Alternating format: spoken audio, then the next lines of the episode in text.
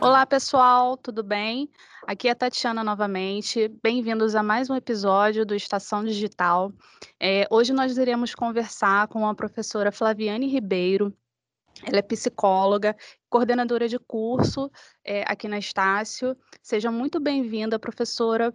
Pode nos contar um pouco sobre a sua área de atuação aqui, aqui na Estácio e fora da Estácio? É, sim, olá Tatiana, olá pessoal, espero que vocês estejam todos bem. É, bem, eu sou Flaviane, né? Como a, Tatiana já me apresentou, eu sou psicóloga, sou professora doutora, pesquisadora, atuo na Universidade Estácio de Sá, Rio de Janeiro, atuo na coordenação adjunta do curso de psicologia no campus Nova Iguaçu, atuo também na coordenação da pós-graduação EAD em psicopedagogia clínica institucional. É, então, tenho aí uma trajetória dentro da psicologia, muito focada na psicologia social, né? O meu investimento acadêmico é na, na psicologia social e psicologia escolar. Bacana, professora. É, e hoje, né, a proposta do episódio é falar um pouco, né, sobre o mês do Setembro Amarelo, né, que é o mês da, da conscientização e prevenção, né, é, do suicídio. É, poderia nos contar um pouco sobre o histórico desse, dessa iniciativa? É, sim, bem, então o Setembro Amarelo, é, na verdade, é uma campanha mundial né, de conscientização sobre a prevenção do suicídio.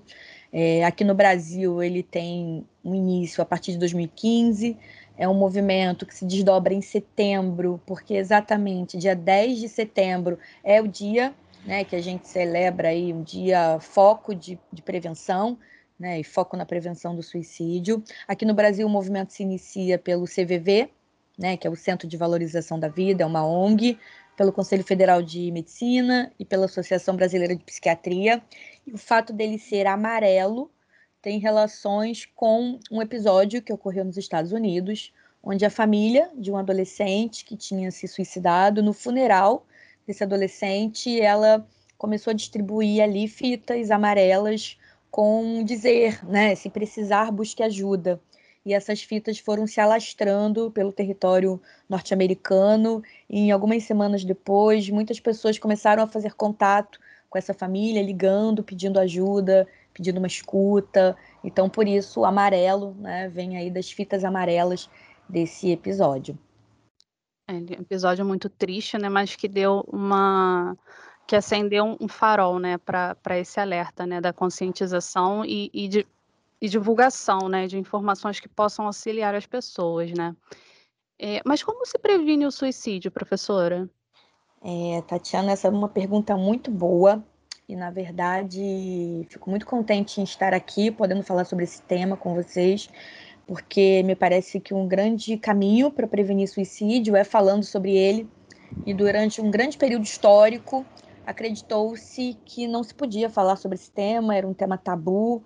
Ainda hoje percebo uma certa dificuldade né, das pessoas em abordar esse tema, é, mas saibam que um caminho para a prevenção é poder falar sobre ele, não só sobre ele, mas falar sobre a nossa saúde mental, sobre nossas questões, nossas angústias, né, nosso sofrimento psíquico. Então, um modo de prevenir é poder conscientizar a população sobre a importância da fala, né, da fala e de alguém que possa ouvir, né, uma escuta atenta, qualificada, afetiva. É, então, repetindo aí, a prevenção vem a partir da fala, né, poder falar sobre o que a gente sente, olhar para dentro, né? Isso seria um modo de prevenção. E tem alguns fatores é, de risco, alguns gatilhos, né, professora, é, que podem desencadear né, esse tipo de, de, de ação né, por parte de uma pessoa. É, a gente vê, costuma é, ver muitas pesquisas, né, que falam que a depressão, né, ela é um do, é o principal fator, né, do, do de, dos índices de suicídio, né. E que podem é, contribuir, né? Principalmente quando a gente sabe que isso vem ocorrendo muito entre os jovens, né? É, você acha que a utilização é, excessiva de redes sociais, o consumo consumo de determinados tipos de, de mídias, como filmes, algumas séries, você acha que isso pode contribuir para agravar esse, esse, esse, esses casos? É muito boa pergunta, Tatiana. É, acho, inclusive, que quando falamos sobre o suicídio, né, é, a gente está falando de um fenômeno complexo, multifatorial, né? A gente, quando olha para possíveis gatilhos, né, tudo pode ser um gatilho. Então, desde questões sociais, familiares, relacionais, existenciais, uso e abuso de substâncias, algum transtorno psíquico, né, que esse indivíduo já possa vir a ter, enfim, tudo isso pode ser um gatilho, mas a sua pergunta me faz pensar em especial, né, quando você traz a questão das redes, da, dos vídeos, dos jogos, né, dos seriados, me faz pensar especialmente o universo infanto-juvenil, né, o quanto a exposição a esse tipo de conteúdo, né, conteúdos violentos, de suicídio, é, em jogos e, e TV, o quanto isso pode rebater, né, aí na, na vivência né, e nos modos de ser e estar no mundo das nossas crianças. E aí eu queria apontar duas questões. Né? Eu acho que o primeiro ponto, quando a gente fala dessas influências, né, desses possíveis gatilhos das redes e jogos e vídeos, é pensar a questão da idade da criança, né? A idade da criança e qual conteúdo ela está exposta. Né? A criança ou adolescente, né, ele pode não ter maturidade cognitiva para compreender né, todo aquele conteúdo que está sendo exposto é, naquele jogo, naquela série, naquele seriado. Então, isso por si só, na verdade, eu vou trazer um alerta para as famílias, né? É preciso de fato que as famílias possam mediar isso, que estejam com as crianças nesse acesso, podendo supervisionar isso que a criança está assistindo, que ela está acessando, ou poder conversar com ela sobre o conteúdo que ela assistiu, que ela está vendo. Então, isso é um ponto importante, né? A maturidade cognitiva dessa criança e desse adolescente para mediar né, determinadas informações que possam vir em alguns conteúdos ali de, de vídeos e jogos. O outro ponto é se uma criança, né, e aí especial o jovem, né, o jovem já apresenta uma certa maturidade cognitiva, então se um jovem se depara com um seriado que tem ali uma cena de suicídio. E ele começa a pensar planos ou modos de também se suicidar, isso me parece uma questão de alerta por conta desse jovem. Antes do documentário, antes do vídeo, antes da série, talvez já apresentar alguma questão, né? Então não é, não seria a série por si só que desencadearia o suicídio, mas sim alguma questão que já estaria ali presente nesse jovem. Então, por isso é importante estar atento aos sinais, né? É, as características né, que os jovens, que os adultos também apresentam antes né, ah, de, de fato planejar ou às vezes cometer é, um comportamento, né, um, enfim, um suicídio. Então, se ele assistiu e ele teve o desejo de fazer, provavelmente ele já vinha com algumas questões, né? Já tinha ali um sofrimento, já tinha alguma questão. Então a gente precisa estar muito alerta aos sinais. Entendi, professora. E saindo assim do mundo, né, do mundo virtual, das redes sociais, indo mais para as relações mesmo, é, relações cotidianas, né, é, a gente também vê muito é, acontecendo, né, essa prática do bullying, né, é, na com crianças, na juventude também, né, os adolescentes. Isso também é um ponto de atenção né, e até de conscientização também, né, para que não seja um, um, um dos gatilhos, né, que possam causar sofrimento, né, para essas pessoas, né. É, tem razão. O bullying, o cyberbullying, né, que tem sido cada vez mais frequente. É, sempre, sempre acho que o bullying ele é talvez um guarda-chuva onde a gente tem muitas violências embutidas no nome de bullying, muitos preconceitos, muitas discriminações. Então, é importante até saber o que está provocando esse bullying, né? É, porque eu acho que ele é o gatilho de muitos sofrimentos, de muitas violências. Entendi, professora. E, e como, como a gente consegue perceber assim determinados comportamentos né, de uma pessoa que é, talvez esteja com essa tendência né, é, ao suicídio? Comportamentos é, suicidas, né? É, então, a, a, em geral, as pessoas apresentam alguns sinais e às vezes é difícil para a família ou para amigos perceberem, né? Porque não se atentam, ou então uh, não tem notícias sobre isso. Então, eu vou sinalizar alguns possíveis comportamentos, né? Alguns sinais que podem indicar ali um alerta, né? Um sinal de alerta. Uh, então, por exemplo, quando o sujeito ele altera drasticamente os seus hábitos, né? Eles passam a não mais gostar de fazer determinados uh, determinadas atividades, né? Ou perde o interesse por determinadas atividades de que gostava. Quando tem um certo descuido com a aparência, né? A gente geralmente está falando de depressão, quando a gente começa a falar de um descuido com a aparência, de um não desejo de convivência, de realização de atividades, né? Isso é um sinal importante. É, desempenho no trabalho, uma piora, né? Um, uma não manifestação de desejo em ir ao trabalho ou ir à escola e uma piora no desempenho escolar. O sono também é um bom indicador, alteração do sono, do apetite. Muitas vezes começa a ter uma recusa com a alimentação, um não desejo também por se alimentar. É, frases né? Algumas frases do tipo preferia estar morto, ou quero morrer, eu quero desaparecer. Então, podem ser sinais de alerta uh, com relação a né, sofrimentos psíquicos e, e, e sofrimento. E, e, com base nesses sinais né, de alerta, é, qual seria a melhor abordagem, assim, por parte do, do, dos familiares, dos amigos, né, das pessoas que cercam essa pessoa que é, é, está sofrendo? Qual, qual, seria a melhor forma, sabe, de, de conseguir ajudar, de tentar ajudar? É, bem, sempre me parece que uma escuta, né, que poder validar o sofrimento do outro e ofertar uma escuta afetiva, acolhedora, sem julgamentos, né? Se colocar nessa disposição, né? Nessa posição de escuta afetiva, me parece muito importante. E aqui eu também quero alertar que nesse momento, quando a gente começa a falar de setembro amarelo, inclusive vocês sabem que é uma demanda imensa né, na sociedade, a gente tem estatísticas terríveis com relação ao número de, de pessoas né, que, têm ideações suicidas e que cometem um suicídio. Então, na verdade, deveria ser uma discussão de janeiro a janeiro e não somente em setembro. Né? Então, para alertar as famílias de que isso pode acontecer a qualquer momento e essa escuta tem que ser atenta, validando o sofrimento do outro. Às vezes a família, na melhor das intenções, né, ou usando os recursos que tem, desvalida, né, minimiza o que o outro está trazendo e sentindo, e isso pode agudizar sintomas. Então, uma escuta afetiva, uma escuta acolhedora, cuidado com o modo como a gente devolve o que a gente está ouvindo, né? É, se perceberem sinais, se perceberem que algo de fato está ali se manifestando, busquem ajuda especializada, busquem um psicólogo, busquem um psiquiatra, né? Então, cuidado é, a escuta eu acho sempre muito importante, mas cuidado com a devolutiva que a gente dá a partir do que a gente escuta.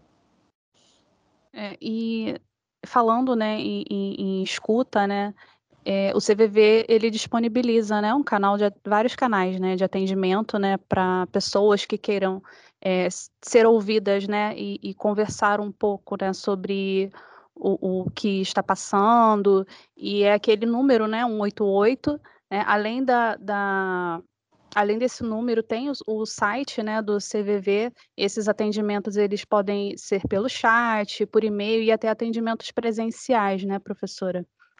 É isso, né? Então o CVV que trabalha com profissionais voluntários e também voluntários a partir de 18 anos, tem sido é uma ONG, né, que, que tem ofertado um apoio emocional, né, um processo de prevenção ao suicídio a nível Brasil, funciona 24 horas e me parece um caminho muito importante, né, até para as famílias e pessoas que precisam de ajuda. É, o telefone 188 pode ser um recurso importante é, quando a gente fala de prevenção. É, e além do CVV, a busca por profissionais na área da saúde mental também me parece um recurso muito valioso, né? Então, busque uma orientação, um psicólogo, um psiquiatra, o CAPS, né, da região que vocês vivem. Então, buscar ajuda, apoio, né, uma ajuda especializada é muito importante. Não desvalidem o sofrimento psíquico. Isso aí, professora. E você pode dar algumas dicas de como é, podemos fortalecer a nossa saúde mental? É, bem, bem importante, né? Pensar como é que a gente pode ofertar aqui uh, nesse episódio algumas dicas ou alguma fala que possa contribuir, né, para a gente fortalecer a nossa saúde. Fico pensando o quanto a gente precisa fortalecer a nossa saúde física e também mental, né? Em geral, a gente escuta muito sobre a saúde física, né? Alimentação, Sim. sobre atividades físicas, e a gente pouco talvez coloque a lupa né, para compreender como a gente consegue fortalecer, por exemplo, a nossa saúde mental, a nossa imunidade, né, como um todo. E a saúde mental faz parte dessa imunidade, né? Fortalecendo a imunidade. Bem, eu acho que um caminho importante é poder falar, né? Eu percebo que a gente fala muito pouco. A gente pensa muito e fala pouco. Então, poder falar é importante. E quando eu digo isso, é, o desafio talvez seja encontrar alguém que possa nos ouvir de modo atento, né, sem nos julgar. Então, por isso, a busca por ajuda especializada pode ser um caminho. Então, falar sobre o que a gente está sentindo, o que a gente tem pensado, né? Não é à toa que às vezes nos surpreendemos com o que a gente fala, porque a gente pensa muito e fala pouco. Então, acho que falar é um caminho importante. É, ser generoso também é um caminho, né? Ser afetivo, se sentir pertencente a um grupo, é um modo muito potente de fortalecer a nossa imunidade, a nossa saúde mental, né? Quando a gente se sente acolhido, se sente querido, né? Uh, por um grupo, por amigos, por família, né? Quando alguém se interessa por nós, pergunta por nós, acho inclusive que é um instrumento potente. A gente, uh, bem, está vivendo um momento de pandemia, mas na pandemia e fora dela, ser querido, se sentir pertencente a um grupo, é, me parece muito potente no fortalecimento da imunidade. Então, afeto, carinho, generosidade, poder falar, né, poder fazer o que se gosta, né, buscar atividades que a gente gosta ou que a gente queira fazer.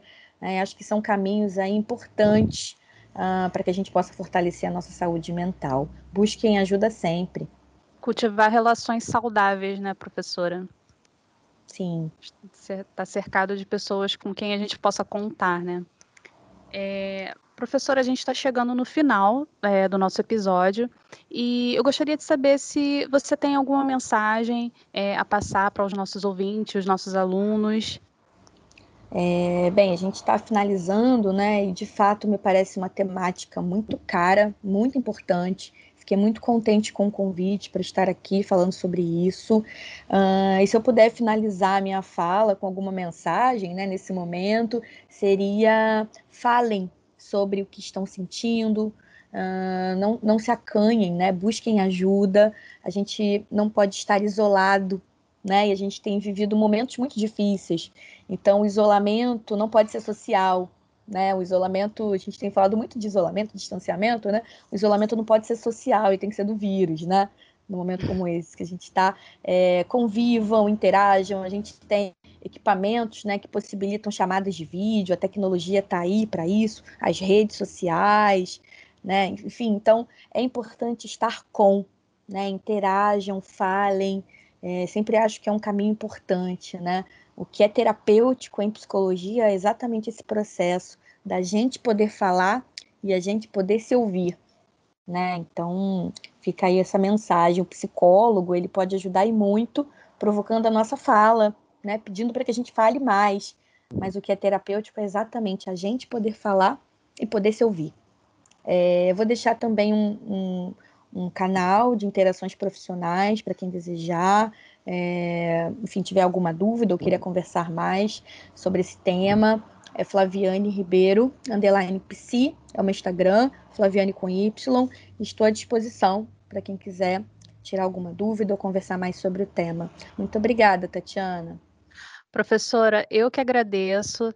É, toda a equipe né, do Estação Digital agradece é, é, por ter aceitado o convite de vir bater esse papo aqui com a gente. A gente sabe que é um tema muito complexo. É, se fôssemos falar, é, entrar muito a fundo, teríamos diversos episódios, mas a gente resolveu focar né, é, sobre a informação, sobre a divulgação dessa campanha maravilhosa como você falou, né, é o ano inteiro, né? É, o mês, do setembro, mês de setembro ele é utilizado, né, para ampla divulgação da campanha, mas durante todo o ano ela, ela continua ativa, né? E é importante que as pessoas, né, os nossos alunos, nossos ouvintes, é, consigam é, essas informações, né, pra, é, podem, que podem salvar vidas, né? E pessoal, acessem o, o site do Setembro Amarelo, né, o site oficial da campanha, que é setembroamarelo.com tem muitas, é, muitas informações sobre a campanha, tem cartilhas, tem artigos no, é, lá no blog deles, vídeos bem bacanas. Tem o site também do CVV, onde vocês encontram também diversos materiais, que é cvv.org, e vale a pena dar uma conferida. E a gente vai ficando por aqui até o próximo episódio, pessoal. Tchau, tchau. Pessoal, gostaria de explicar, né, é, que nós ainda estamos em home office devido à pandemia, então todos os nossos episódios vêm sendo gravados é, virtualmente, né, nos reunimos virtualmente, então pedimos desculpas pelos barulhos, né, que vocês ouviram ao longo do episódio, mas esperamos que é, tenham conseguido aproveitar ao máximo e absorver todas as informações, né, que a professora trouxe para gente. Até a próxima!